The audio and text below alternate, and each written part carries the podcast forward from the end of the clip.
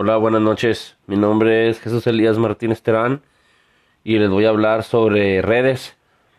Para empezar, lo que son las redes, las redes de computadoras son un conjunto de computadoras conectadas entre sí por medio de cables, señales, ondas o cualquier otro método de transporte de datos que comparten información, recursos y servicios, así como la ejecución de programas en otras computadoras. Existen varios tipos, ¿verdad?, de redes, como lo son la LAN, L-A-N, que es red de área local, L-A-N del inglés Local Area Network, que es la interconexión de varias computadoras y periféricos. Su extensión está limitada físicamente a un edificio o un entorno de 200 metros, generalmente pues con la misma tecnología. Otro tipo pues son las MAN, M-A-N, que es red de área metropolitana. Es, metropolitana, perdón. Esto viene del inglés Metropolitan Area Network.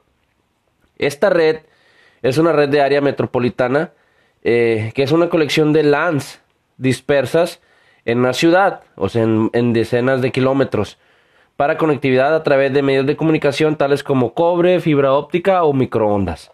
Otra, pues son las WAN o WAN, red de área amplia, que viene del inglés Wide Area Network y es un tipo de red de computadoras capaz de cubrir distancias desde 100 hasta 1000 kilómetros, dando el servicio a un país o a un continente.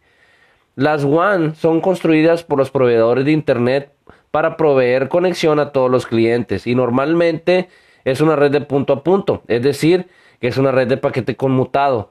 Estas redes WAN también pueden usar sistemas de comunicación vía satélite o de radio.